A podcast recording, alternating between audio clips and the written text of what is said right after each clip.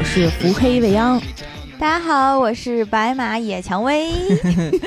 对，今天我们跟大家分享一下《咒术回战》这部作品啊，前一段时间非常火爆，嗯，然后我们终于有时间把咒术跟大家一块儿分享了一下。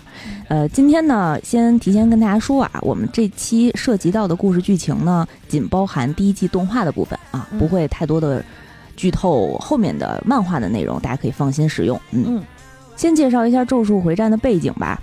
作为一个不是那么密切关注动画信息的人来讲，我也能感觉到《咒术回战》实在是太火了。嗯，前两天刚看了一个段子，说两个舞迷聊了一会儿，才发现一个喜欢五月天，一个喜欢五条悟。两个，然后两个五条迷聊了一会儿，才发现一个喜欢五条悟，一个喜欢五条人儿。对 对对，确实是啊，那个我的一塌糊涂。但是从我们两个人今天的名字可以看出啊，我们的那个。本命优选，对，呃，并不是五条悟老师啊。咱们先整体介绍一下《咒术回战》这部作品啊，《咒术回战》呢是日本漫画家借鉴下下创作的漫画作品，我觉得这是一个艺名啊。嗯，然后作品呢？什么什么？借鉴下下？哪几个字？芥末的芥，见见到的见，借鉴下下啊，下面的下就是下下，所以大家缩写呢就是勾勾叉叉。对，好欠的一个名字。对，然后这个作品呢是二零一八年才开始连载的，二零一八年三月五日在周刊少年 Jump 上开始连载，然后也是少年 Jump 五十周年纪念新连载三连弹企划的第一弹。啊，这个故事呢是讲述拥有超人般身体能力的高中男生虎杖悠仁，他和他身边的同学们发生的故事。二零一八年连载刚刚开始的时候啊，恰逢 Jump 的知名漫画《银魂》。还有那个齐木雄男的灾难这两部大作完结，嗯，人气大作完结。然后二零年呢，漫画刚刚进入到涩谷篇的时候，就是动画现在还没有播出的后面的一个非常精彩的涩谷篇，又接着是丈夫的四大台柱之二，约定的梦幻岛和鬼灭之刃都在六月相继完结，所以这两个契机呢，又给咒术回战留下了非常绝佳的发展的机会，啊，然后。咒术的动画呢，是由 MAPPA 著名的动画制作公司 MAPA 来进行的制作，《进击巨人》第四季也是 他们做的，对吧？对对对。然后去年十二月的时候，B 站官方呢发布了一则消息，就是《咒术回战》六十三天的播放量达到了破亿，哇，嗯，然后刷新了日本动画在 B 站播出最快破亿的记录。这个我作为一个追，就是本来就想随便看看，但是一不小心就追了好几集的人来讲，我觉得这个是真的很合理的一件事情。但是看的时候，我就会觉得这个剧情有点眼熟，这个剧情也有点眼熟，这个感觉好像之前见过，但是就是忍不住继续要看下去。对，这就是你看这部片子的第一感官，对吗？对，对，咱们在聊之前你也跟我分享过，稍微会觉得有那么一些的套路。但是呢，又会觉得实在是很想再继续看他怎么套路下去。对，说到套路这件事儿啊，就是很多人最开始看这部作品的时候，都觉得他是最强缝合怪。嗯，就是你会从这部作品里面看到很多作品的影子，比如说最经典的就是主角三人组两男一女的这个经典的铁三角组合。好像在火影里面见过。对呀，就是而且他还有一个蒙脸的老师，虽然蒙的地方不太一样吧。对，卡卡西是蒙下半部分，然后五条悟是蒙眼睛。五条悟咋看路啊？到底？透明的，透明的。然后后面其实漫画后面也有一部分，就是两个学校对战的那个剧情，就非常像火影的中忍考试的里面的一些桥段。嗯，然后除了这个火影之外呢，然后大家还可以看到里面有死神的影子，就是主人公呃一体两魂嘛，就是虎子。虎杖，我们就简称他是虎子了。还有他体内的那个呃两面宿傩，特别难记的名字。然后这两个人经常切换，然后就特别像死神里面黑白医护互相 PK 的精神层面上的对峙啊。然后除此之外呢，大家也会看到有猎人粉啊，有像我一样的猎人粉，会看出来里面有一些在打斗的过程中那种边算计边打，然后还有一些游戏的设定，就跟老贼的有一些嗯设计的风风格很相似。然后尤其是呃里面有一些。妖怪的设定，还有那个嵌合蚁的那种感觉，嗯，然后后半部分呢，主人公还经常有这个剪刀石头布，就像小杰那个打拳一样的这个设定，您您总觉着哎呀这块好像很熟。悉的样子，对。然后除此之外，其实好多人还看出来里面很像家庭教师啊，之前也有一部很经典的少年漫画《家庭教师》里面云雀的台词，就有人会说过，弱者周围才会聚集很多人。当然，这种少年漫里头经常有这种装逼的中二少年。我老觉得少年漫大家的那个精神主张和什么互相刺激的台词随便改，就是都是洗稿洗出来的。对，然后甚至。然后还有很像《哈利波特》里面伏地魔的魂器，就是二十根咒物的那个手指手指头。对，其实这个就嗯，回归到我们想聊的王道霸权这种少年漫的主旨。无论说经过了二十年还是三十年，始终如一的还是热血战斗，还是纯洁的友情，还是心智上的成长。嗯啊，只不过说我们换了一代又一代后浪的人来表达这个故事。永远有人十八岁。对对。那说回来，我们这个作者啊，勾勾叉叉，接接下下，他其实是还是一个新兴的呃优秀漫画作者。二零一四年的时候，他凭借《神代搜查》这部作品出道。二零一七年的时候，才以短篇漫画《东京都立咒术高等专门学校》在集英社首次连载。嗯，然后这个短篇漫画其实是《咒术回战》的前传。哦，就是交代他们这个学校的事儿呗。对，其实讲的就是这个学校里面霍格沃茨一段校史，高二的这些学长学姐他们在高一曾经发生的故事。其实时间差很短，嗯啊。然后在第一季动画结束之后，其实马上也放出了这个前传短篇漫画，也要出剧场版的动画的作品。嗯，然后我们大概来解释一下咒术和这个它这个前传整体的世界观是一个什么样的背景。这个咒术的故事呢是。呃，基于诅咒这件事产生的诅咒，顾名思义就是人类溢出的这个负面感情。但只不过在《咒术回战》这部作品里面啊，因为诅咒的强大，它可以形成一种咒灵，就有点像怨灵一样，是那种妖魔鬼怪的那种形态。然后它反而出来再伤害人类，嗯，再把人类吃了或者杀掉啊。然后世界上呢，莫名失失踪啊、离奇死亡等等无法解释的现象，都是。都是通过人的这种负面情绪引发的诅咒，然后引起的，稍微有点魔法少女校园的感觉 有点像，有点像。对，然后这种诅咒呢，以怪物的形态存在，一般情况下普通人是看不见的。但是像医院啊、学校啊这种充满怨念、痛苦、悔恨，嗯，尤其是人多的地方，什么西二旗呀，什么海淀学区呀，这几个地方 风评受害。对，大家在那边的人小心，对，不要不要。天天散发出负面情绪啊啊！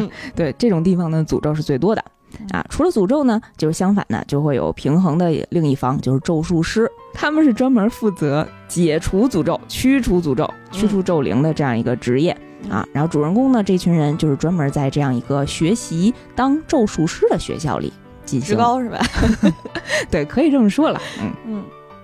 然后还有一个概念呢，是叫咒力，就是它是。来自于人类负面感情的一个一种力量，然后我们这些咒术师呢，则会通过日常的训练，从微小的个人感情当中提炼这种咒力，然后反作用于自己在打仗的时候进行输出。提炼别人的还是提炼自己的？提炼自己。但是这个咒力不一定是非常负面的情绪，嗯，就是你抱着杀意或者抱着要战胜对方的这种力量，你也可以转化为自己的这种咒力。嗯。然后除此之外呢，就是我们刚才提到的东京都立咒术高等专门学校，这是日本仅有的两家咒术教育机关。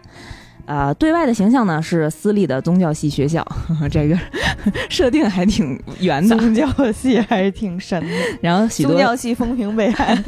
然后这种许多咒术师在毕业之后呢，则会以此作为原点来展开后面的这个诅咒驱除的活动。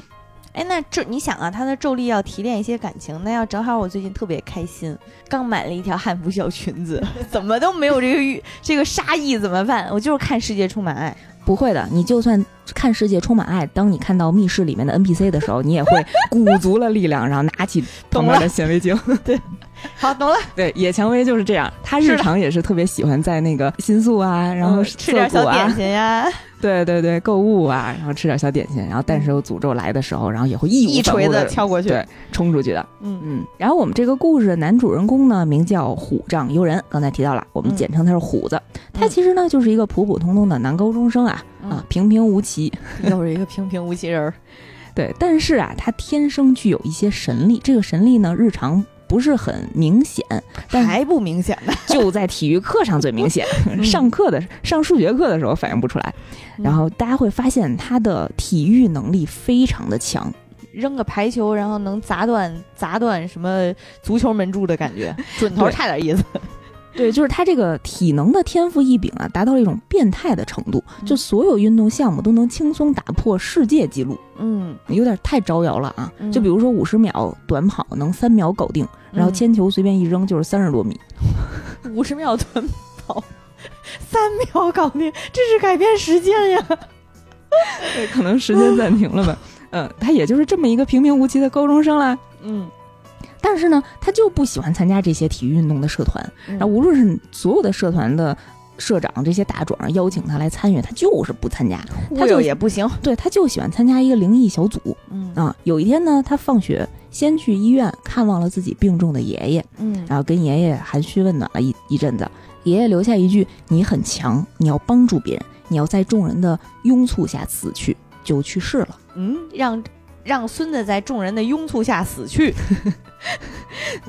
就是这是是是亲孙子吗？这是一个寄托啊，不是让你现在死，没听说，觉得爷爷受力挺强的，反正 是说让你不要现在就死，一定要有朝一日，在众人的了。拥簇之下，不要像我一样这样，呃，一个人孤零零的死在这个病床上。你是干大事儿的人，爷爷是嗯对他有寄托的、嗯啊。然后呢，李爷爷留下这一句呢，就你你得被大事儿干死。就撒手人寰了。嗯，这个时候啊，突然就有一个黑发的炸毛小帅哥，伏黑会，嗯。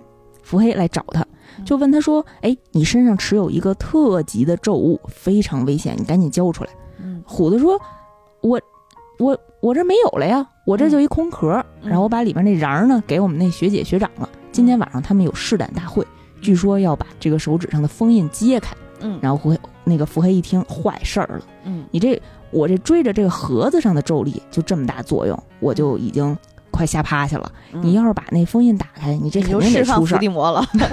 对你这肯定得出事儿。嗯然后于是他们俩就赶紧回到学校，果不其然，就这个嗯什么东西你要把它封上啊，就跟一个红色的按钮一样，就特别想让人把它打开。他这学长学姐呢，果不其然啊，以好奇心害死猫，然后把这个封印解除之后，然后这个特级的咒物，也就是刚才我们提到的两面宿傩，我们这个宿傩大爷，嗯，他二十根根手手指头对，二十根手指之一是一个特级的咒物，然后通过这个咒物呢，也吸引到了很多怪物，然后来到我这个学校。学长和学姐面临着生死攸关的时刻，然后伏黑呢挺身而出，作为一个咒术专家，他是一个刚才我们说到的那个咒术学校的学生，嗯然后正在进行救援。但是咒术实习生吧，还不到专家的程度。嗯，对，小专家、嗯 比虎子要强多了。对，嗯然后伏黑当时已经身负重伤了，然后对着那个呃能力很强的那个诅咒，已经呃施解了浑身的解数，就差发大招了。嗯但是也没有办法救助他的那个学长学姐。这个时候，虎子千钧一发之际，然后把那个手指吃了，嗯，像吃了一根泡椒凤爪一样，然后直接给吞下去了，嗯也戒了泡椒凤爪以后就戒了。也不怕扎着自己。对，因为他是听说这些诅咒为什么会来到学校来争抢这根手指，就是因为如果把它吞食下去的话，会拥有这个二十分之一宿傩大爷的力量。嗯，嗯，虎子说：“那好啊，那嗯他们吃，那不如我来吃啊。”反正大家也都死到临头了。没错然后于是他把它吞下去了。那果不其然，这个吞下去之后呢，我们这个宿傩大爷，然后身本来呢是，呃，是一个灵体的状态，然后终于找到了自己的肉身啊嗯，然后秒杀了这些虾兵蟹将，就前来想要吞噬他的这些小怪物。嗯，作为一个看《王道少年们》不是特别多的人，看来那一段打的还是非常漂亮的。嗯，嗯，而且当时尤其是傻小子这个红毛虎子，突然之间就变成了一个，哎，我怎么那么帅呀的一个 大妖怪的时候，他眼睛下面突然间就多了两条裂痕，这裂痕在睁开，他就四只眼睛露出那种有一点邪邪魅狂狷的表情的时候，还是挺好、挺精彩的感觉，挺吸引人的。但是那个时候精神上不是他本人，那个时候是宿傩大爷在控制他的身体。嗯嗯嗯是每次好像就是宋德大爷，这就是四只眼睛就是宋德大爷，两只眼睛就是虎子。沙雕的时候是虎子。你这个方式特别好啊。呃，虽然解除了我们学校里面的这个危机，但是。嗯，虎子这件事儿怎么办呢？这个时候，我们这个人气教师五条悟就来到现场了。嗯啊，五条悟呢就把虎子抓回去了，给他了二选一的一个选项。嗯，要么你现在死，要么呢你听我的，你吃够二十根手指你再死，因为你体内的这个宿傩的手指吧，它有点像 GPS，它可以帮我们定位到剩下的那些根儿。你就是我们的导航，没错。然后我们学校呢本来还封印了几根儿。那正好，你作为 GPS，帮我们把剩下遗留在世界各地的这些手指回收回来，然后到时候呢，你这个任务完成了啊，你再去死也没什么损失，你自己选吧。然后虎子呢就想到了爷爷刚刚给自己留下的遗言啊，你要在众人的拥簇之下死，你很强，你要帮助别人，所以他希望用自己。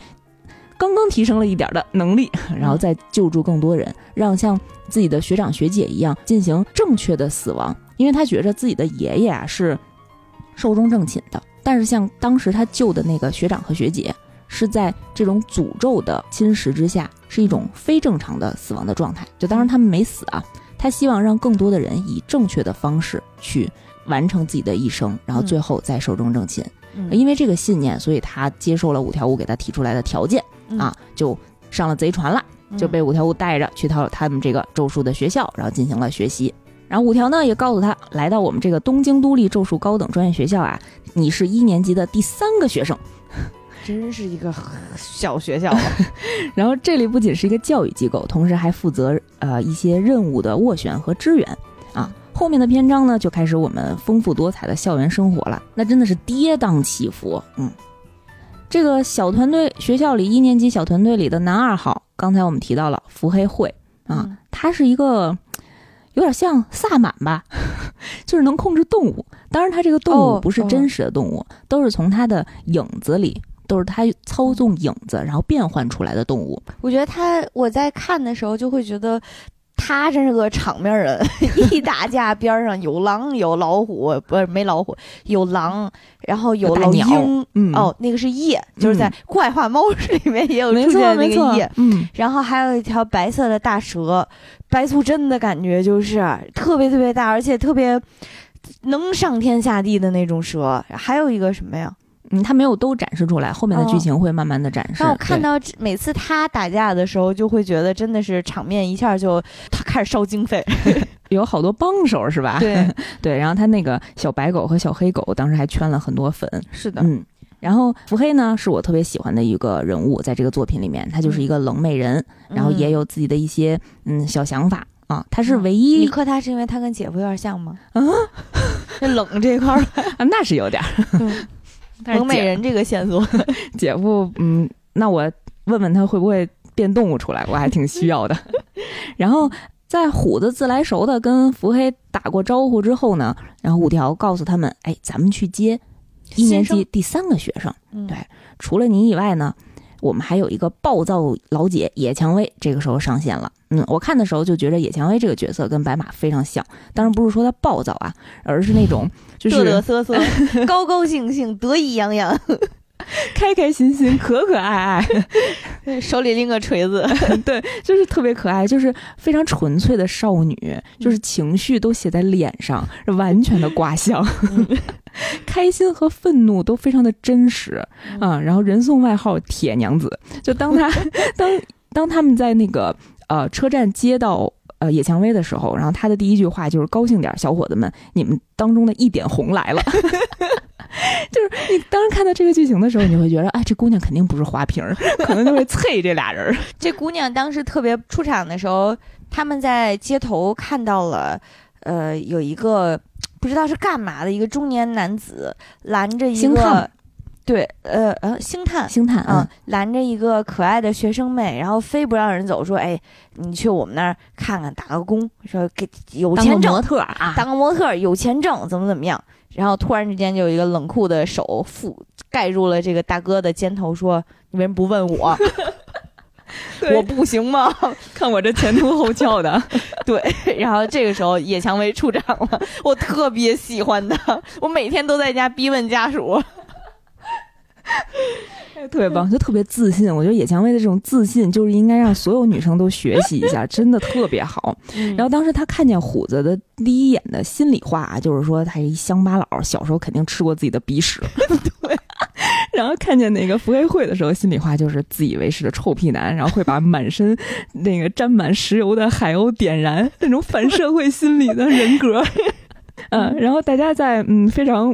嗯，打引号的愉快的相见之后呢，然后五条老师呢说要带大家去东京逛逛，啊，他虎子和那个呃野蔷薇特别开心，因为野蔷薇是从乡下来的啊，是一个乡下来的小姑娘，对，她就特别开心，以为是要去对什么银座之类的大都市，然后去逛一逛，然后结果呢，老师们老师带他们去到了六本木第一处拥有诅咒的地方，就没想到是拉他们一上线就干活，嗯。然后当时呢，是让伏黑会在外面监视，让野蔷薇和虎子进去消灭诅咒。那这一仗呢，其实是五条悟故意的去实地测试一下野蔷薇到底疯不疯。入学摸底考试，没错。为什么说疯不疯呢？是因为就是很多呃有这种咒术才能的人，因为不能战胜自己面对诅咒的时候那一瞬间的厌恶和恐惧。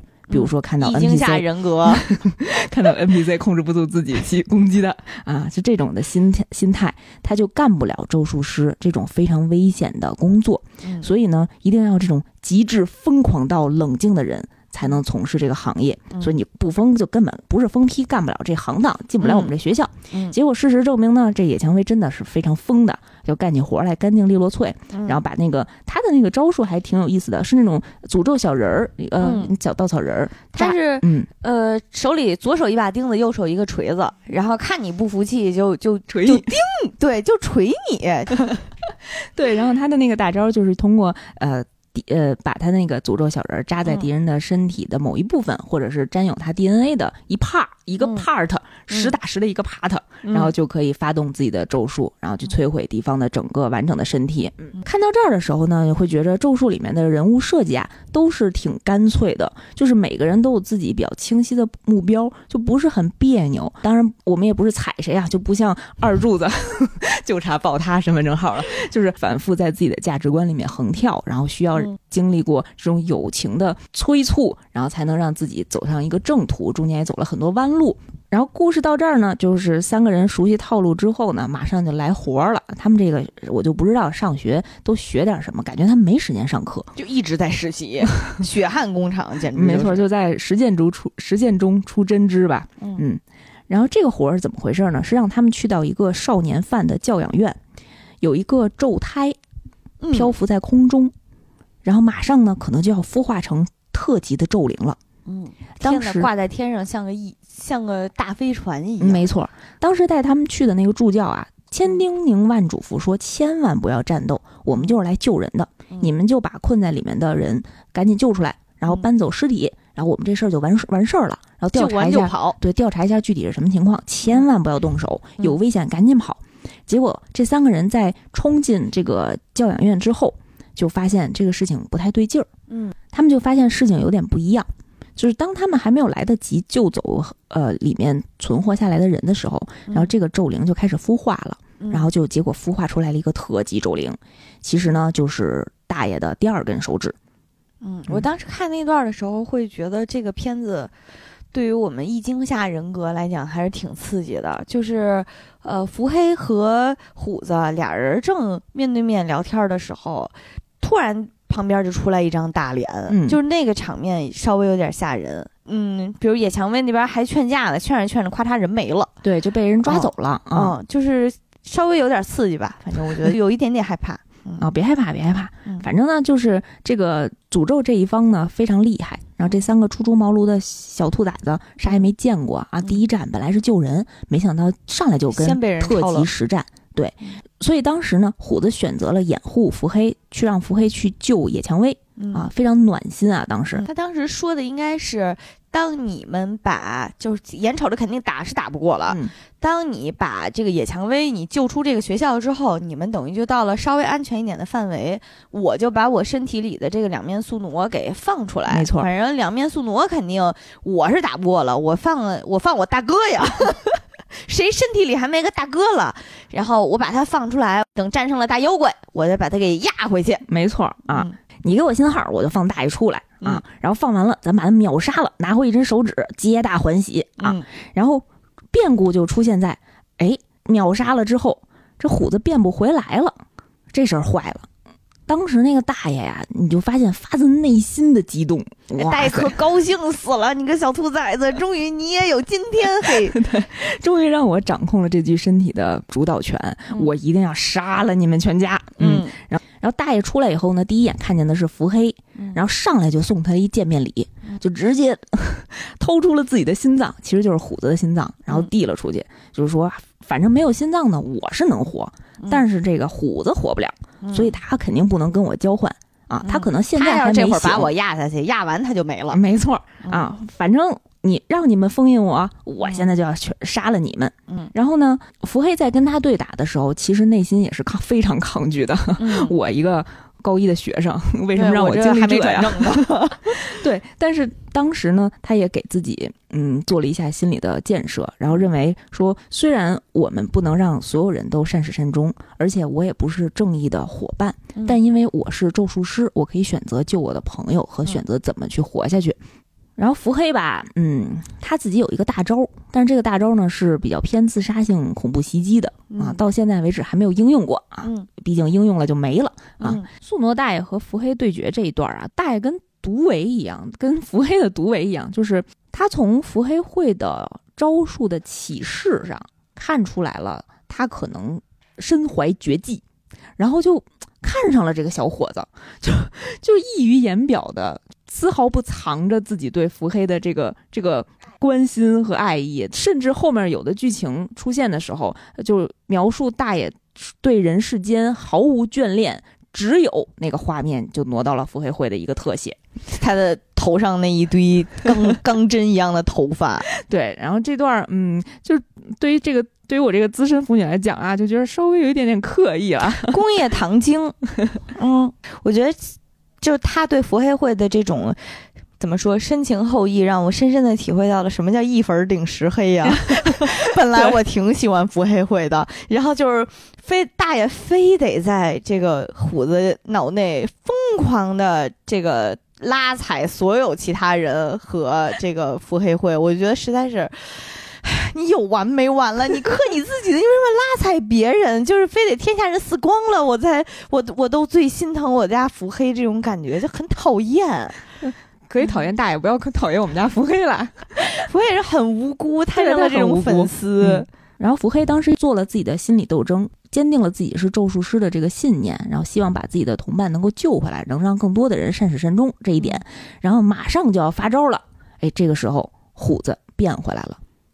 虎子当时呢，也是希望能够尽力的控制住大爷这种伤害无辜的行为，所以他可能也没有考虑到自己身体的状况，直接就切换回来了，跟大爷同归于尽了呗。对对，然后嗯，回来跟伏黑说了两句话，然后直接就躺倒了，去世了。足第九话，漫画的第九话，少年漫是不是都得在前十话以内杀一个主角？这样 全剧终，主角亡。然后这事儿吧就很尴尬。五条悟老师呢，就非常的愤怒，然后跟我们这助教呢，就问他说：“你们这是故意的吧？我好不容易争取了这个死刑缓刑，上级不干了呗？啊，觉得这是一个危险的恐怖分子，你就想办法，你们给他弄死是吧？你们能让三个刚入学的学生去对抗特级咒灵这件事儿吗？嗯，你们心怀不轨啊！我就恨不得我把你们全端了。嗯嗯，但是后来自己又冷静下来了。”然后还跟助教解释呢，就说你知道我为什么要选择当老师吗？因为五条悟的武力值在这个作品里面是天花板。嗯，他居然是天花板，特别厉害，对天花板吧？嗯，他选择当他选择教育这件事情的原因，就是希望能通过教会这些学生，然后培养自己正义的伙伴，能有更多的同伴，然后推翻这个腐朽的制度。嗯，大概是这样的一个思路。就是职高的领导不太行，魔法界。啊，这高层都不太行，可能啊。虎子虽然身体死了，但是他的精神层面上跟那个素诺大爷其实还是在一个领域里面去进行搏斗的。然后他们俩呢就做了一个约定，就是素诺呢当然也是武力非常强的压制住了虎子，然后跟他说：“我跟你签下一个束缚，嗯，当我喊到一个口号的时候，咱俩就必须交换一分钟。”让我出来，让我出来是吗？对，让我出来干嘛不知道，但是我只要一喊这个口号，你就得让我出来，这是第一个条件。第二个条件呢，是你忘了这事儿，就是限定一分钟，就限定一分钟。嗯。第二个条件是，你忘了这件事儿，就是你把咱俩做了这个束缚约定的这件事儿忘了。嗯。你同意这两点，我就同意把你的心脏长回来，你就能复活。他这个需求就好无厘头啊！那我忘了，我咋答应你呢？就是他们先做一个束缚的一个契约，你相当于就是刻在骨子里吧。啊，这个是无条件发动的那种，不需要你自己主观意识上记住。嗯，啊，虎子当然不同意呢。虎子说：“你以为我会无条件同意吗？咱俩先干一架啊！你能干过我再说。”然后结果就被秒杀了。然后就在五条悟满足他的心愿。对，五条悟老师把他拿到那个肖子老师，他是一个解剖学专家，是一个医生啦，就校医。刚要把他切开做解剖的时候，然后虎子就从床上坐起来了，给他个惊喜哈。这还没入棺材呢，嗯，还没还在那手术台上，噌就坐起来。然后那个老师说：“哎呀，好可惜。” 又是一个韩吉哈，对，嗯，然后五条就非常激动，然后就觉着，哎呀，虎子肯定不会这么轻易的就死掉的，嗯，但是呢，你这个个人的这个技能啊，确实有待提高，于是就对他展开了特训。这段特训特别有意思，五条悟老师选择的特训方式啊，是让虎子看电影，嗯。嗯，看所有类型的电影。但是呢，他要抱着一个咒孩那个东西，一个小的毛绒，呃，不是毛的，哦是哦，就是那个，其实就是长得像毛绒玩具，但实际上被赋予了一些灵力和意识的那个，对，一个小玩具啊。但是这个玩具沙发摆了一沙发的咒骸呀。但是这个小玩具呢，是有自己的那个咒力的啊，你需要源源不断的向它输出非常非常平均的咒力，嗯，然后它才能保持沉睡的状态，否则它一醒，它就会揍你。就像拳击小人儿一样，拳击小猴吧，可能是，然后就疯狂的打你。所以你在看电影的过程中，你的心思是会被这个电影里面的情绪带动的，会有激动的，会有悲伤的。但是你还是需要呃，就是平稳的输出自己的咒力。所以他其实是教虎子去控制自己身体里得天独厚的这个能力的，保证你的一个稳定的输出。没错，你的心境是怎么样？控制好你的查克拉。嗯嗯，然后当。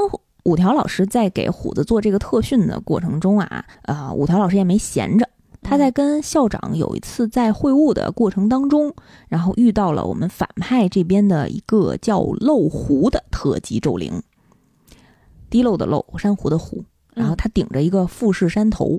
啊，就可以冒烟儿，嗯，特别可爱，对，顶了个火锅似的。他呢，为什么来挑战五条啊？就是因为周围人捧五条捧的太厉害了，他自己的同伴，反派那边的同伴都说不行，你打不过他，你可以，你顶多能全身而退吧，啊。然后漏户心想，我哪见过这呀？不，不可能，我就一定要挑战一下，尝试一下。结果不言而喻啊，就嗯，怎么说呢？被五条老师胖揍了，花式胖揍，就是这。呃，这个是在动画的第七集，就是五条悟大战漏漏壶。嗯，这一集呢，就是在咒术的这部作品里面被网友称之为封神的一集吧。嗯，这一集里面就是是五条悟老师施展了自己的那个呃领域的本领，就是咒术师每个人都有一个自己的领域展开，就在这个领域当中，你所有的攻击都是必中的。就相当于是在我的 BGM 没有人能打败我，在我的地盘下，我所有的攻击都必中。就是咒术师达到一定的能力，才能展开自己的这个领域。那俩人都展开了怎么办呢？听谁的 BGM 呀？那谁牛逼听谁的，谁强听谁的啊！你这集就讲到了，就本来漏壶先展开了一个，然后五条悟自己也展开了一个，我包裹住了你。你给我炫技，然后我比你还厉害啊！然后这个五条悟老师的领域展开无量空处，成为网友心中的神级场面。嗯，我建议你一定要看一下这一集，继续往下看一下，因为这一集五条悟老师把他的眼罩脱了，特别帅，双眼皮儿 不不重要，记不住了。他是白色的眼睫毛，然后水晶一样的那个。不灵布灵的大眼睛，不灵布灵的大眼睛，水晶一样的瞳孔，哇！你就照射了全宇宙，你就被沦陷了，你知道吗？这么多人说要拿他当不是，把他当老公。就是这一集呢，那个 MAPA 他运用了很强烈的，所以他平时戴眼罩是因为什么？怕迷死别人吗？你说的对，他要嗯控制一下自己的魅力了。行，不要轻易对这种普通的人展开攻击。然后在散发魅力吧，男人。在这一集里面，MAPA 运用了非常强烈的光线、星云，还有泼墨，就等等非常意象的这种动画表达的方式。然后在声音的特效上，他用了这种无声胜有声的制作方法，就是他在展开这个领域的时候是非常安静的。嗯，然后但是你能看见画面里面是包罗万象的，遐想空间非常的充足。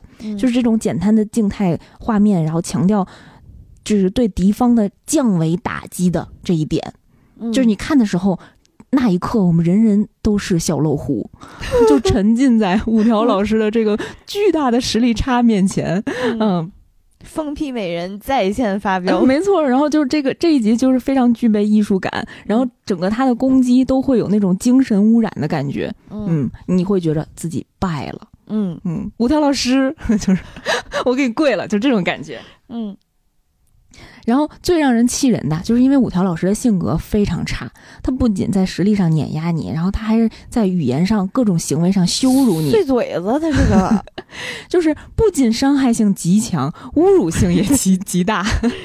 他还把虎子在看电影的虎子带来前排围观。就跟他说：“你要跟紧我，你就看着就可以了，不要出手。”对，然后让对方的对面的那个路虎就简直气炸了，富士山都冒烟了，他太不当拿我当特级了，他整个人火山都喷发了。嗯，然后当然最后呢，被打的头都掉了，是被是被另外一个特级咒灵赶过来，是被花玉然后被救走的。当然，在漫画这段的过程中，作者还非常贴心的在。这一集的最后还写到了说，希望所有的读者不要学习漫画里面骂人的这些话，因为在对战的时候难免就有脏很多脏口，然后尤其是在野蔷薇打人的时候，然后也都是 边喷边骂边打的。然后作者这块还挺暖心的，就跟大家说，千万不要学习。然后在虎子学会一定程度控制自己的能力之后呢，呃，故事剧情进入到了七海海老师教你做人篇。嗯啊，七海呢是五条悟的学弟，呃，相当于虎子他们的啊长辈吧，嗯，前辈。然后他是一个一级的咒术师，他以前呢也是从这个咒术高专去毕业的，然后曾经呢干过一段时间的金融行业的社畜。然后最后是因为那个行业咒力比较 集中吗？不是，是因为他之前也目睹过这些咒术师的嗯一些悲惨的经历吧啊，所以他其实不太愿意当咒术师，然后有点逃避自己的命运啊，然后但是最后呢又选择回来做咒术师来解救这些无辜的群众、无辜的人民。在这个篇章当中，虎子特别可爱，他给七海老师起外号叫娜娜敏，娜娜敏，因为七是娜娜。然后七海，它其实翻译过来，然后字幕组也很可爱的翻译成七海海，就是一个 A B B 叠音的小可爱。对，然后再跟娜娜敏这个学习当咒术师，然后学习怎么去服除这些咒术的这个经验过程当中，其实经历了一段在第一季故事当中印令大家印象比较深刻的校园霸凌的事件。先再简单展开讲讲我们这个。呃，娜娜敏戚海海，嗯，这个老师，这老师有一个特别让大家推崇的性格特点，就是不加班儿。喜欢，对我到六点必须下班儿。嗯，要是加班呢，他就非常的愤怒。哦，所以知道他为什么从金融行业回来了。如果万不得已，他没有能在六点之前把这个咒术符除之后，他就会变得非常的愤怒，就并进入到了一个暴走的状态，对，武力值就超强，解禁了一样。哇塞，这个设定真是……嗯，然后娜娜明就是属于嗯，日常很高冷，然后但是内心非常温暖，就是一个外冷内热的一个老师。他在教育虎子的时候，一开始呢是不希望他上前线。他觉得你是个孩子，嗯，你你可以在后方学习，我来冲到前面。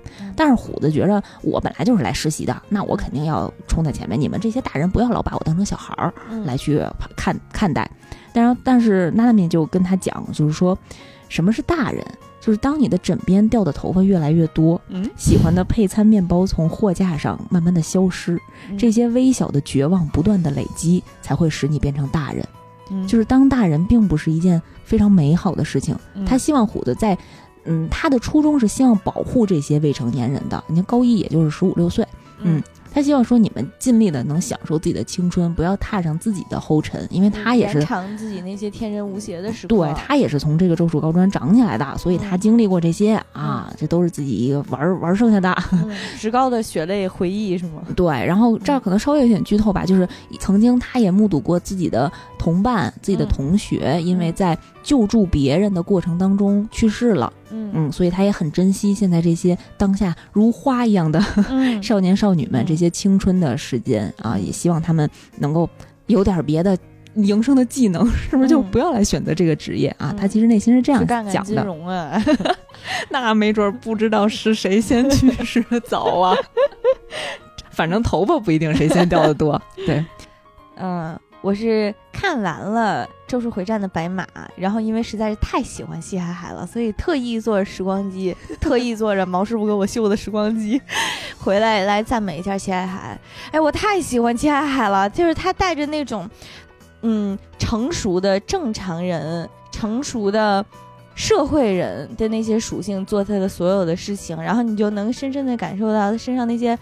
呃，靠谱，嗯，包括他的战斗力，然后他保护其他，他保护小一辈，然后保护其他人，和他分享自己那些人生感悟的时候，那种，嗯，一方面又是在表现自己的成熟和灰暗的一些心理，但是另一方面又却又是毫无保留的在支持着其他人，就是这个角色有一定的复杂性，所以他显得特别的迷人，特别特别，就是你会从他的。思想当中看到他的阅历，他经历过这些，然后不是简单的给你喂毒鸡汤。对对，在这么一个都是十几岁鸡血少年的漫画里看到这样一个人物，我觉得还是挺。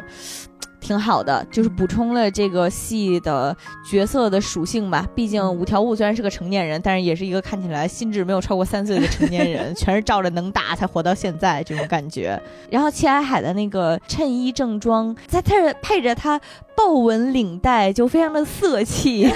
然后我还记着他在和真人冯脸人真人对决的时候。因为那会儿加班时间嘛，他是很烦躁的。我记着是扯了扯领带，然后抬起了手表，很不耐烦说：“现在是加班时间。”那一刻就会觉得啊，从没有人加班加的如此性感。好的，更讨厌加班了是吧？坐着时光机走了。然后说回来啊，说回来刚才那个啊，完整的，我觉得是这个第一季里面比较完整的一个呃单元故事，校园霸凌的这一段。说这段之前呢，就要提到我们刚才提到那些反派角色了。除了那个特级咒灵被打到头都掉了的漏壶以外，然后还有，嗯，我就记着反派里有英俊的大哥，没错，还有大哥的朋友们。对，大哥的朋友们根本看不见。嗯，然后，呃，这些反派是要干嘛呢？他们呀，其实是为了翻身做主人。他们是觉着人类社会都是特别虚伪的，你们人与人之间这些都是伪善。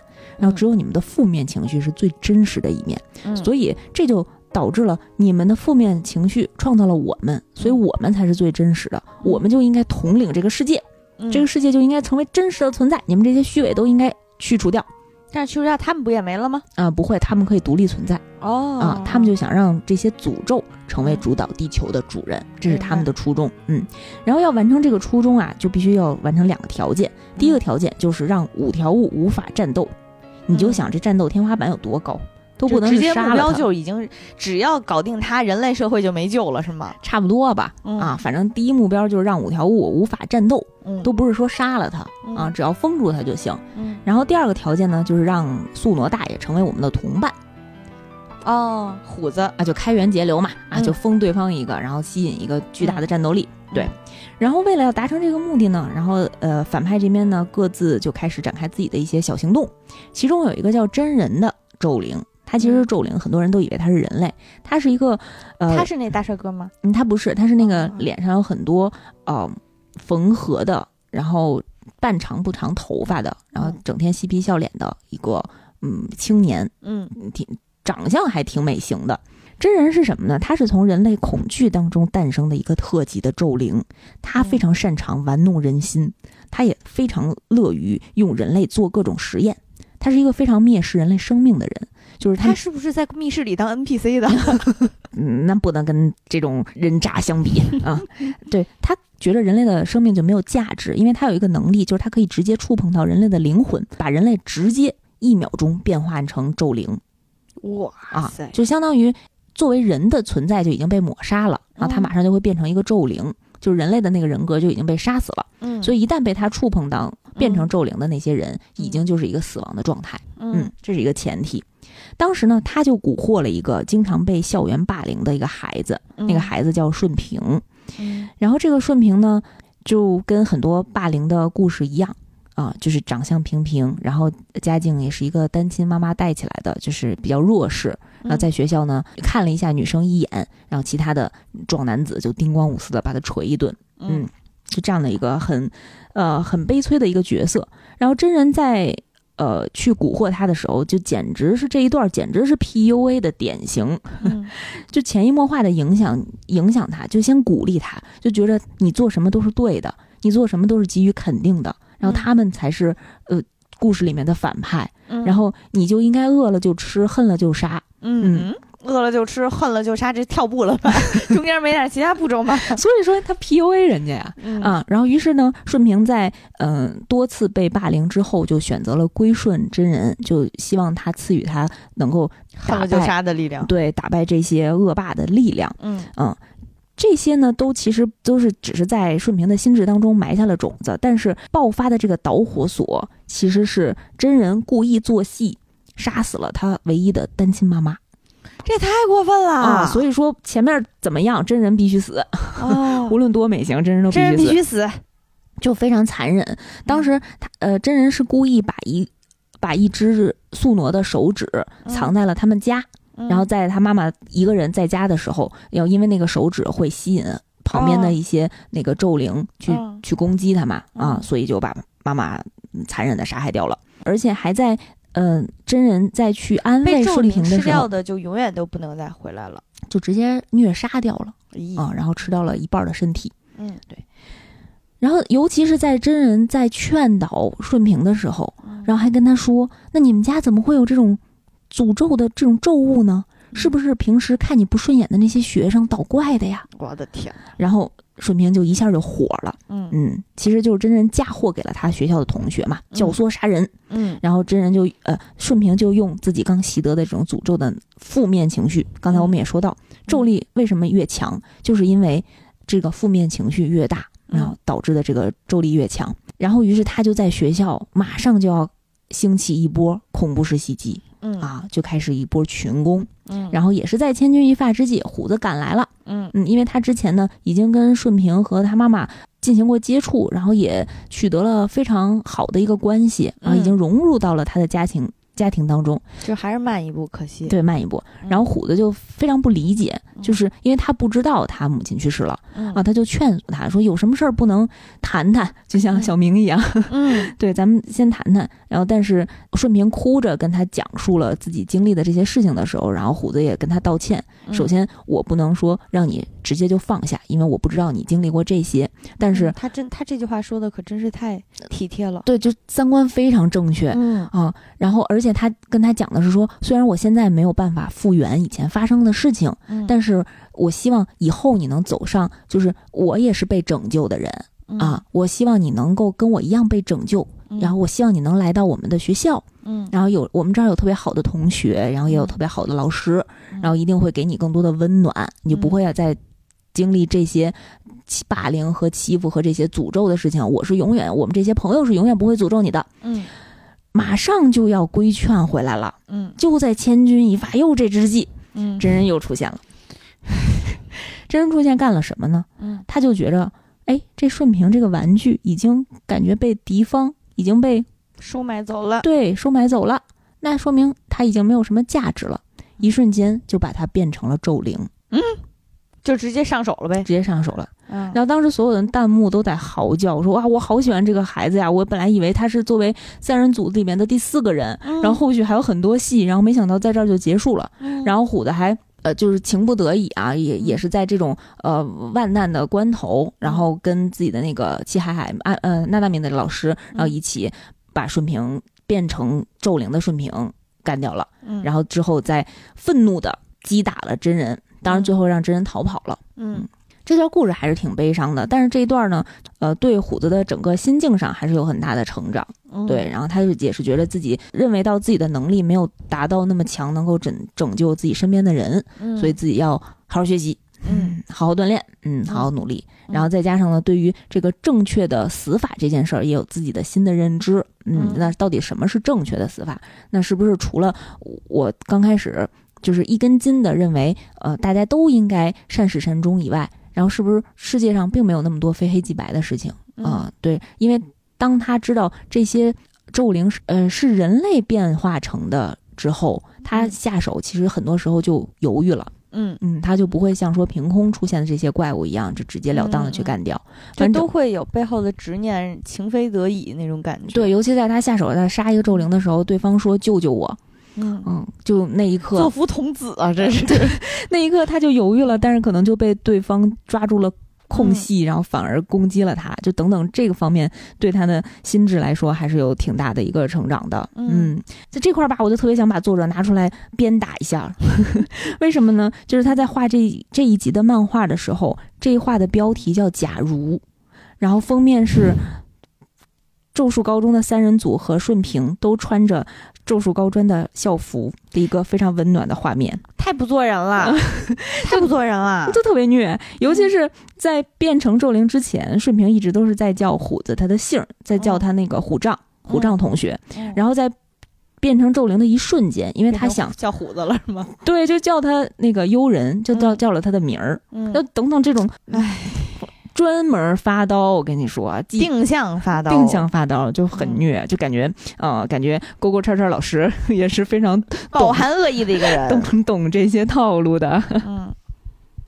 然后咱们说回伏黑会和野蔷薇这块儿啊，这两个人呢丧不搭眼儿的，然后一直在哀悼自己的好朋友，他们俩还不知道虎子复活这件事儿。嗯，嗯，就是虎子复活这件事儿，只有五条悟自己知道。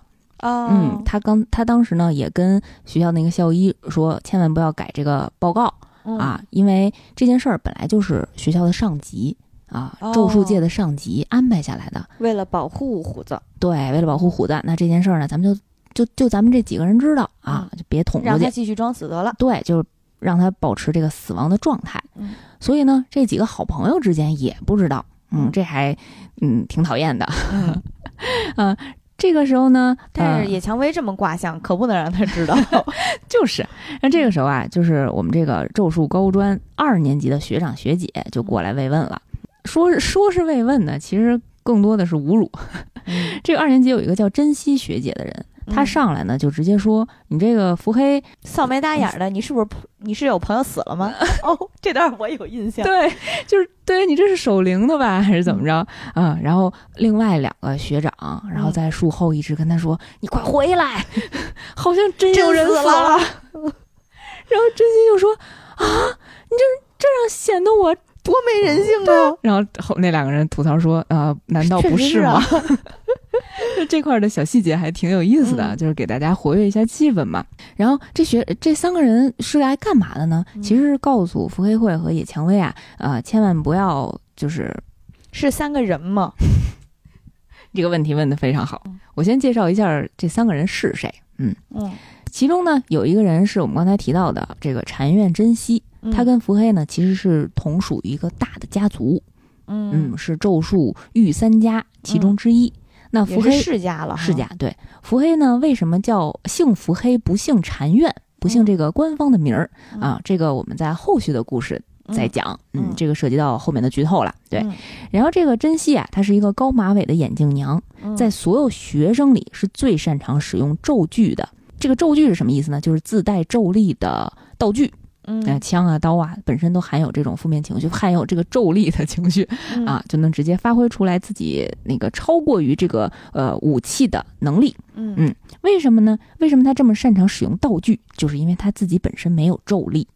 嗯，他甚至都看不见这些诅咒的妖怪。他就是哈利波特里的哑炮，对吗？没错。我的天哪！他就是火影里面的小李。他必须依靠于自己的一个眼镜。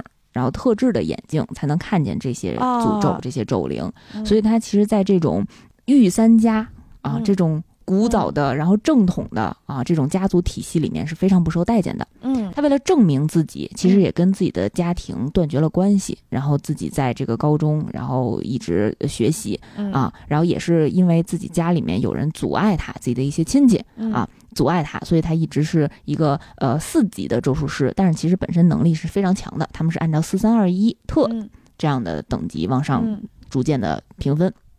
关于珍惜这个人的前史介绍，我有一段看完之后感想真的很很多，然后觉得这个角色还挺特别的。当时是在真一的回忆里，应该是真一去回忆自己有一天看到了、目睹了自己，呃，这个姐姐，也就是家族里什么咒力也感受不到的这个哑炮，他是怎样穿着家族的那个道服，然后大摇大摆。雄赳赳、气昂昂的走进家主的房间，然后昂首挺胸的跟家主说。我要当家主，我要当下一任家主，然后一点都没有任何胆怯的时候，就是他那一幕表现出来的那种气势，让我觉得非常的特别。就是好像你对你对这样一个人的预期，好像他应该是啊，我我非常努力，我努力不掉队，然后我努力得到你们的这个认可和肯定，然后你们夸夸我，我就就觉得。特别牛逼了，然后没想到他是一个以一个志存高远，我我要我要取代你，我要成为下一个家主的那个气势进来的时候，就会觉得真的是很厉害的一个人。嗯，真一和珍惜这对双胞胎，其实在剧情里有很多笔触的描绘。嗯啊，对于珍一来讲，对于妹妹来讲，她自己心里其实想的是说，嗯，姐姐你为什么不跟我一起苟且？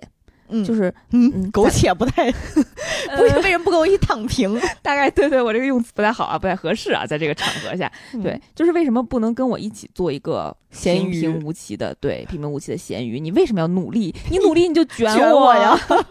你努力，我就得努力啊！你看他们就会说别人家的孩子啊，然后你就被迫的要驱驱使我，然后再不停的去进步，但是我又没有这么强的天赋，嗯，我需要付出很多去追赶你，所以在妹妹心里，其实对姐姐的这个感情也是很复杂的，对，嗯，稍微剧透一点，就是后续的漫画对这个两姐妹的描绘会非常多，也非常刀，嗯，大家要做好心理准备，然后往下看，嗯。除了他以外呢，还有一个叫狗卷的白毛少年，嗯，特别可爱，是我喜欢的那种小静态的形象。对，然后他是一个咒咒言师，言语的言。什么叫咒言师？就是他说的话会形成咒术。嗯，比如说坐下，然后对方就会坐下。对，还是挺厉害的。说谁谁怀孕的那种感觉是吗？可能不能超过这种伦理道德的 范围吧。啊，就是可以控制你的行为啊，控制你自身的行为。所以他日常呢是不怎么说话的，然后为数不多的说话呢，词汇量也仅限于一些饭团的馅料。嗯，比如说啊三文鱼，比如说梅子、鲑鱼，对对，梅子干儿。啊，就用这些话来表述自己的态度。他能表达啥态度啊？这些呃，网友们就通过他在不同情境下说的这些台词，然后翻译了一翻译，就说这是代表肯定，这是代表不行，这是代表去你大爷的，特别特别逗，特别可爱。嗯，然后剩下呢，就是你刚才说的，是不是都是人了？就是有一个熊猫。嗯，在呃，腹黑会给野蔷薇解释这三个人是谁的时候，解释到熊猫啊。的解释就是熊猫，然后野蔷薇当时还说：“你就试图用这三个字儿，用这两个字儿来告诉我 他的所有的事儿吗？”嗯，他其实是一个人造的咒骸，就是拥有对人类的所有的。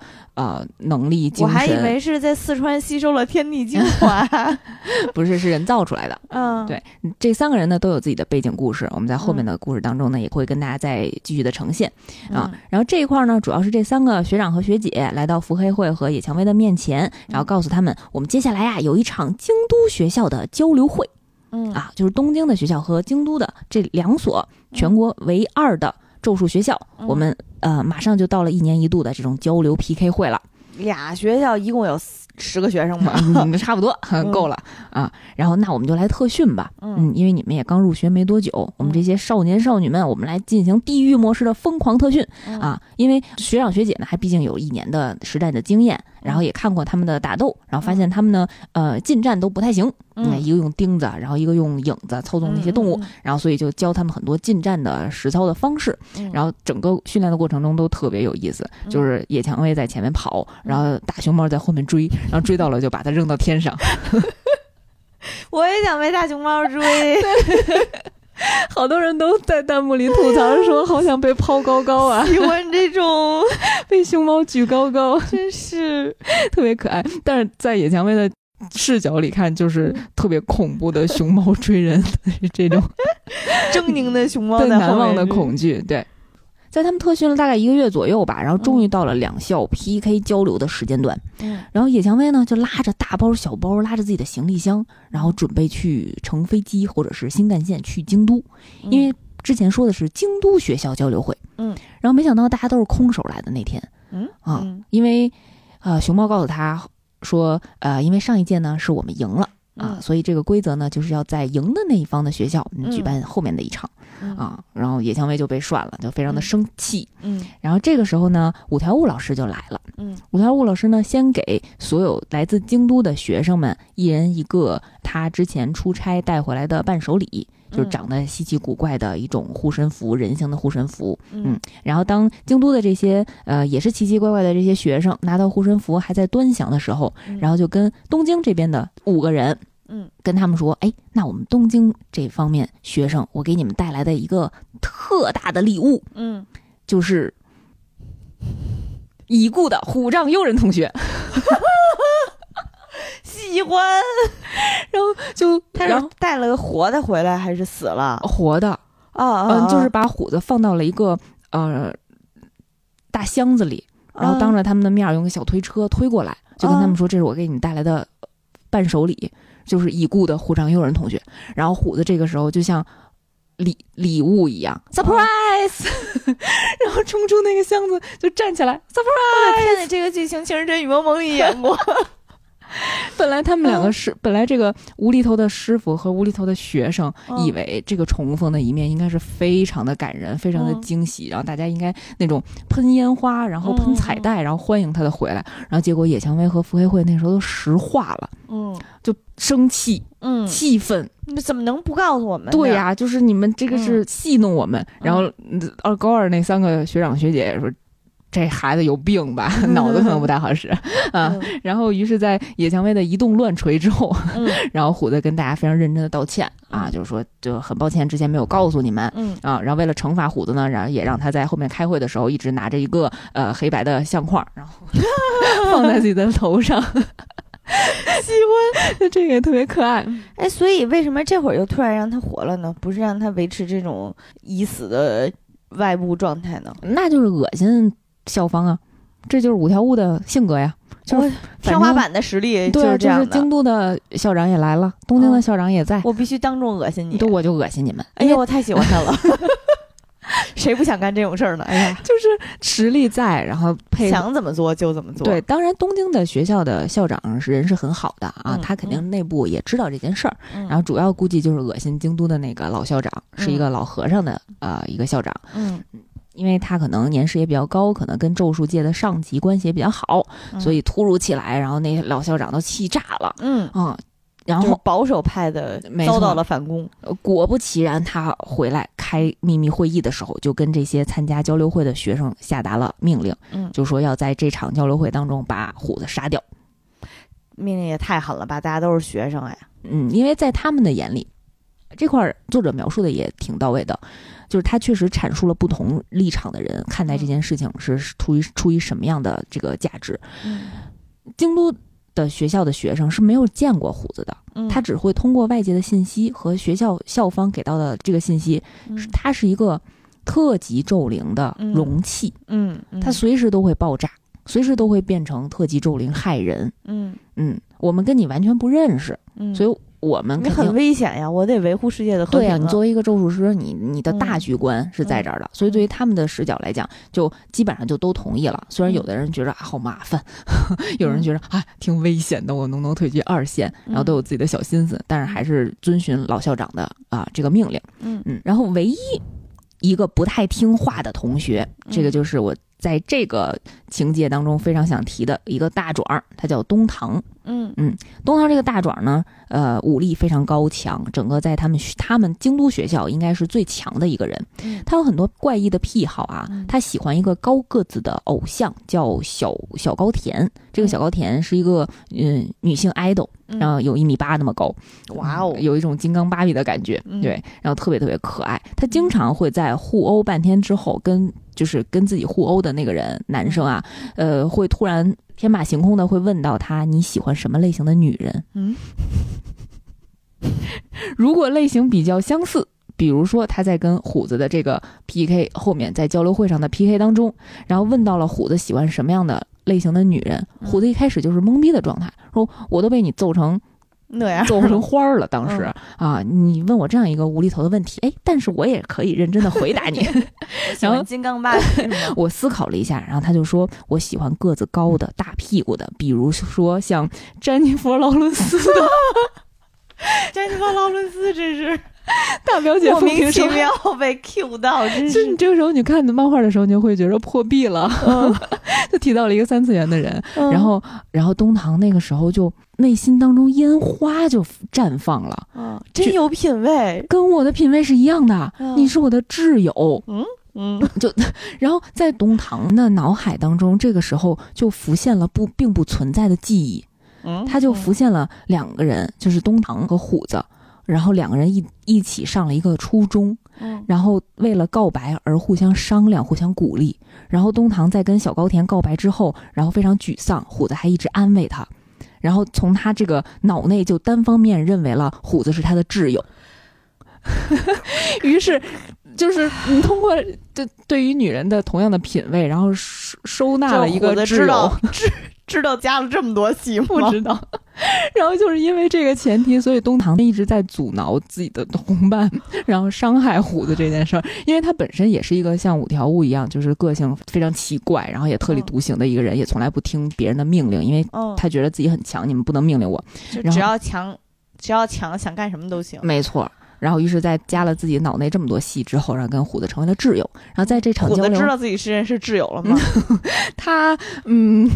感受到了炙热的友谊了，对，但是他不并不知道自己曾经跟他一个一个初中经历过这么多虚幻的故事，然后这个人真是好神奇哦，特别有意思。然后故事发展到这儿呢，就像火影考中忍考试一样，就是学生之间 PK 这么重要的环节，这么多人都聚集在一起，我们反派怎么可能不加入呢？怎么可能不来凑热闹呢？于是，呃。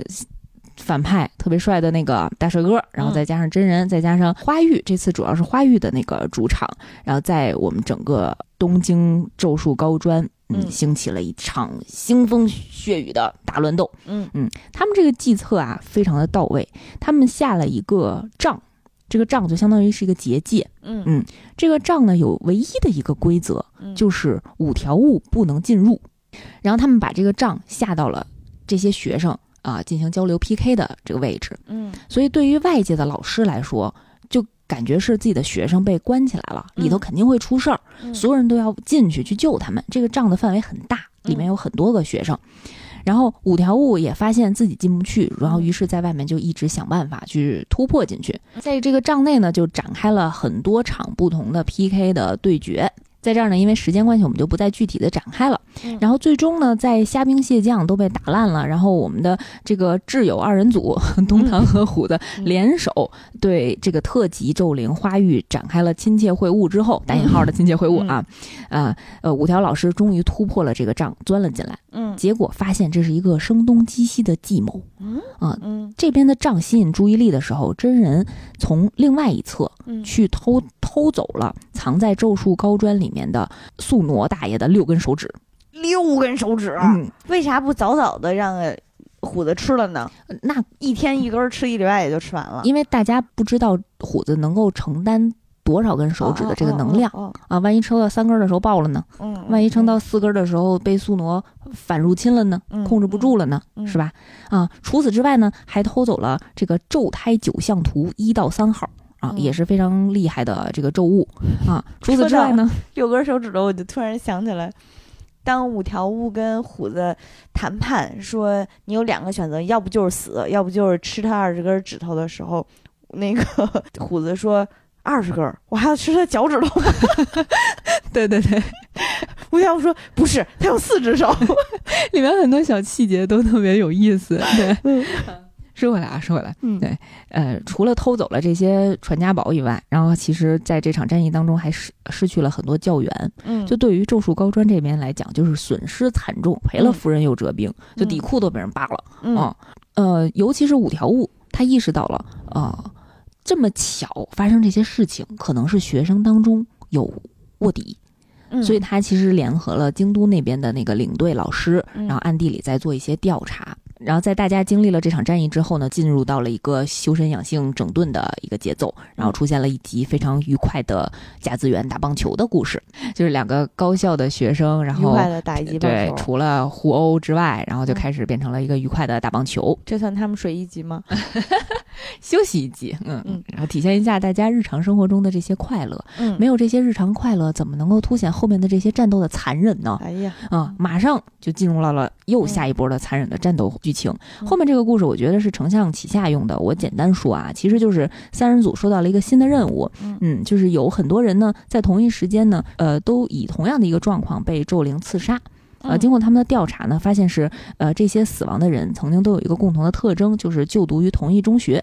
这个中学好死不死的就是伏黑会曾经上过的初中。嗯他姐姐伏黑会的姐姐嗯曾经也在呃一个同一样的时间段嗯去到过呃一个叫八十八桥的呃一个地点嗯进行试展大会。嗯然后这个桥里面可能就这个桥下应该就是有诅咒的存在，所以他们同时都遭受了诅咒。然后现在这个诅咒诅咒可能成长壮大了，然后现在开始一一回来杀人嗯啊。所以那时候伏黑非常的紧张，他也希望要在短时间之内把这些诅咒都消除掉啊，嗯救自己的姐姐，生怕自己的姐姐出什么事儿。因为当时他姐姐被诅咒之后，一直处在一个昏睡的状态，就变成了一个睡美人儿嗯啊，没有生命危险，但是永远醒不过来。嗯嗯，他就一方面为了调查这件事儿，一方面为了希望姐姐不要再受到生死攸关的这种灾害啊，所以想通过自己一个人的力量，想不影响、不牵连虎子和野蔷薇，自己一个人把他干掉。嗯但是三人同心嘛，啊嗯，然后三个人一起进行了这场战斗。在这一仗当中呢，我特别想强调一下，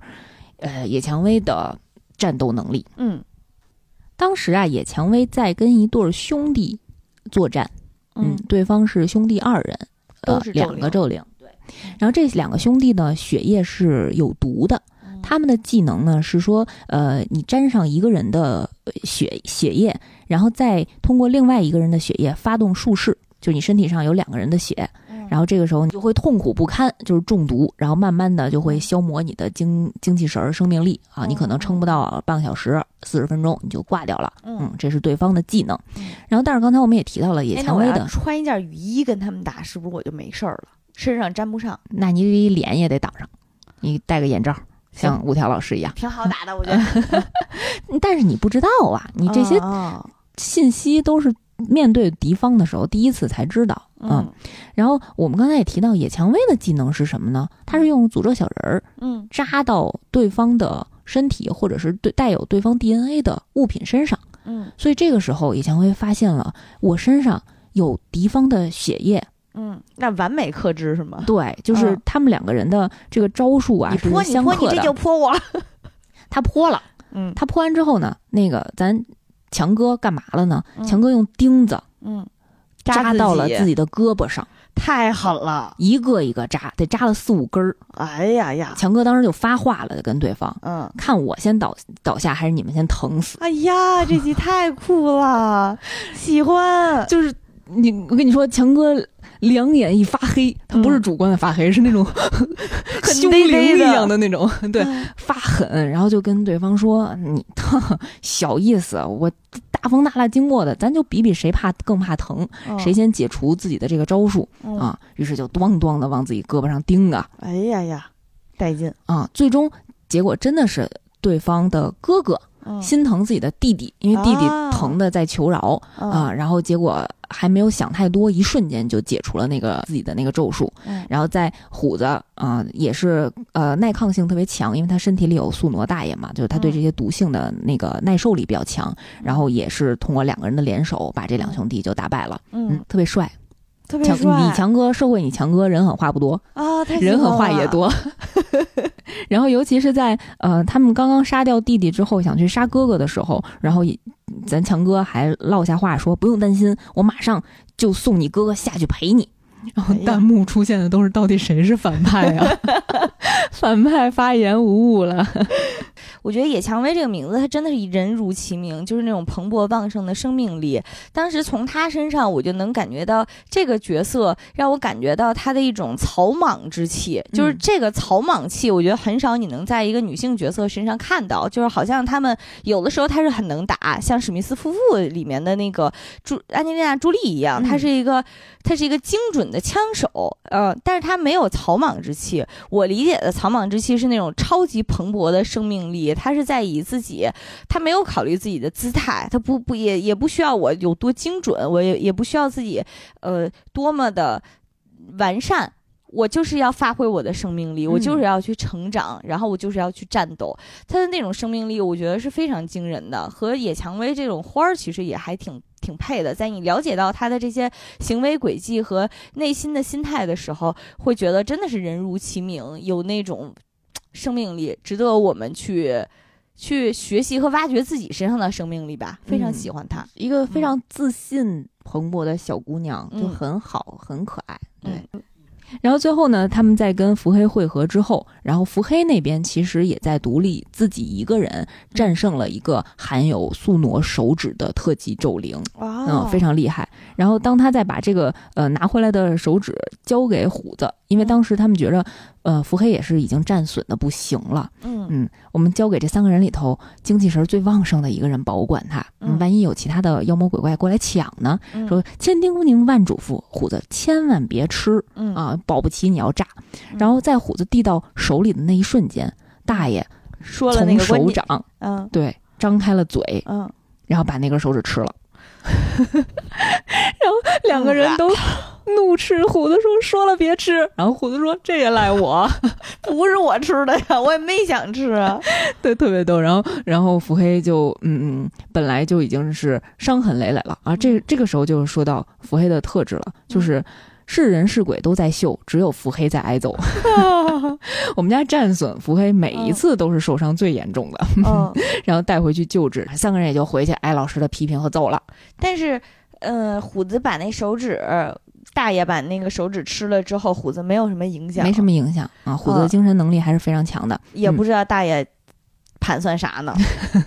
大爷等着有朝一日你帮我吸收掉二十根，我再反反抗出来呗。嗯，我那我要用那一分钟颠覆全世界。嗯，一分钟后面用过一次，嗯，有兴趣的朋友们大家可以看看漫画。然后漫画的后面剧情呢，其实展开的挺多的，然后也交代了呃腹黑的一些身世，然后也有呢。呃，虎子为什么这么强的一些猜测和一些迹象，嗯，然后呃，动画呢，我们也非常期待接下来进行的呃前传剧场版的演绎，嗯，那说到这儿了呀，其实在这个内容当中呢，呃，提到了很多负面情绪激发人去诅咒害人的这个这个方面，其实很像我们小的时候看见不文不文明行为的时候，就经常会诅咒别人，我不知道你有没有这个。有啊，就是我觉得在公共厕所尿在马桶圈上不擦的人，下辈子都会变成马桶圈。这是我每每个礼拜大概要说两三次的诅咒吧。对我有的时候也是，比如说让随口有人随口吐痰，然后或者是嗯随手扔垃圾，然后我就会偷摸的在心里诅咒他，嗯骑自行车骑没鞋会被 被人拔掉。对，然后剧情当中也会涉及到，就像很多大海、草原、高山也接受着众多。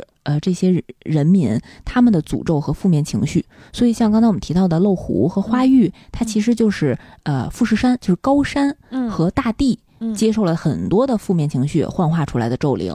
它指的接受了是说，比如说我咒富士山喷发吗？还是说是在富士山附近在大山大海附近啊啊，，对，就吸纳了很多人的这种负面情绪，而且这种负面情绪是呃非是会传染的。嗯在此，我们就呼吁大家不要随意的发散这种负面的情绪啊，嗯多听听我们的节目，然后给大家嗯带来一些欢乐啊。嗯然后，但是我觉得，呃，像这部作品，它呃关注大家情绪，以这种情绪的视角提炼出来的这个设定，还是挺新颖的。嗯，然后，因为现在感觉大家越来越关注成年人的情绪这件事情，对对对，心理健康。然后也希望大家对于自己的一些无论是快乐的还是悲伤的情绪，也要正面的去面对面对吧。嗯啊，也不要所有的事情都压抑下来，也不要嗯积攒，嗯因为积攒到一定程度呢，就确实会成为一种强大的武器，去伤害自己，也去伤害别人。嗯嗯，我补充一下，嗯就是嗯，找到一个正确的疏解方式吧。因为像负面情绪这种东西呢，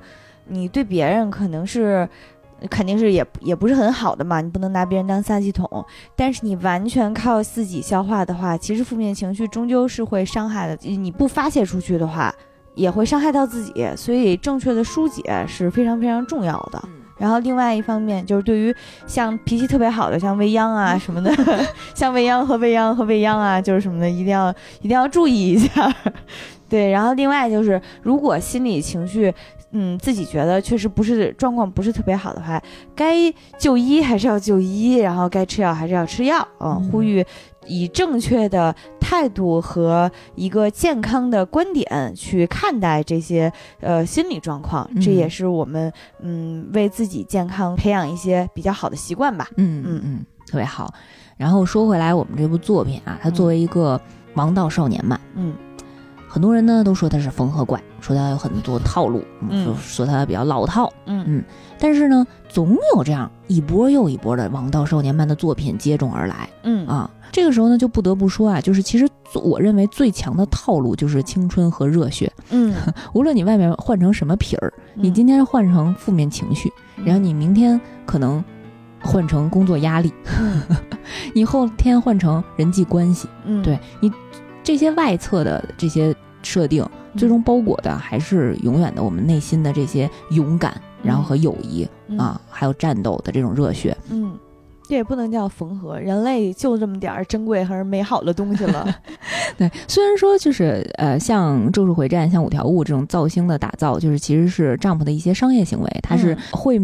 一波一波的推崇自己的新的 IP，让这个热度不断的延续。然后，但内核的这种友情、努力、青春热血是一直不变的。嗯然后这些呢是最吸引人的本质。嗯然后在塑造好这些人物形象之外呢，其实嗯、呃在这些人人物当中啊，也结合了现代人这些善良和一些小的缺陷。嗯所以你会发现，每一代的王道少年漫的这些人物都是符合当下这些流行年轻人身上的这些特质和特点的。嗯就连一些吐槽啊，或者是一些小毛病都显得非常真实。对，就你会觉着啊，这就是我身边朋友发生的故事。嗯然后，当我看五条悟和娜娜敏不愿意加班的时候，我就会带入自己是那个大人，因为毕竟年龄也很相似，你可能已经不能带入呃高中高一嗯这种年轻人的视角了，但是你会总有这些作品里面会描述到我们成年人的心心思吧，对我我们 也不想加班需要关爱呀。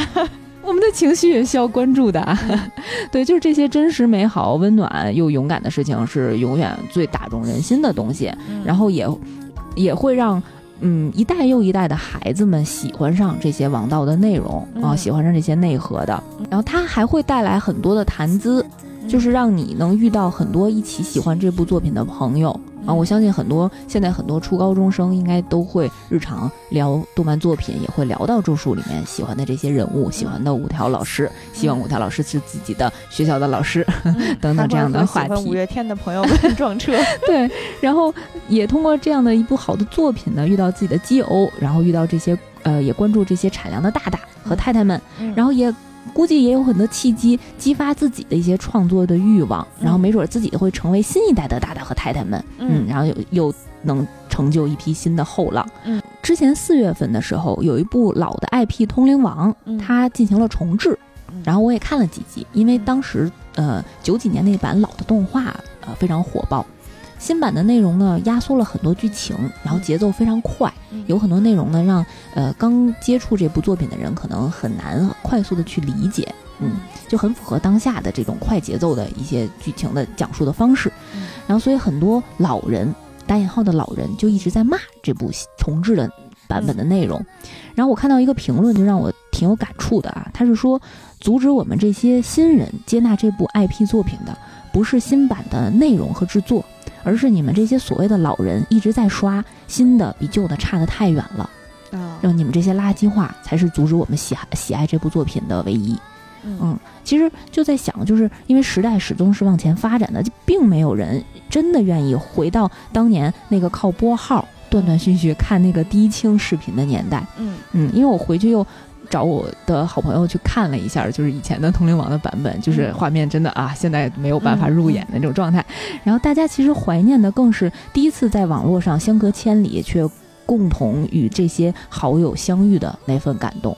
无论是你与剧中的这些人的相遇，还是与那些远在千山万水跟你讨论同样的这份友谊和珍贵的这些真实的朋友们，嗯。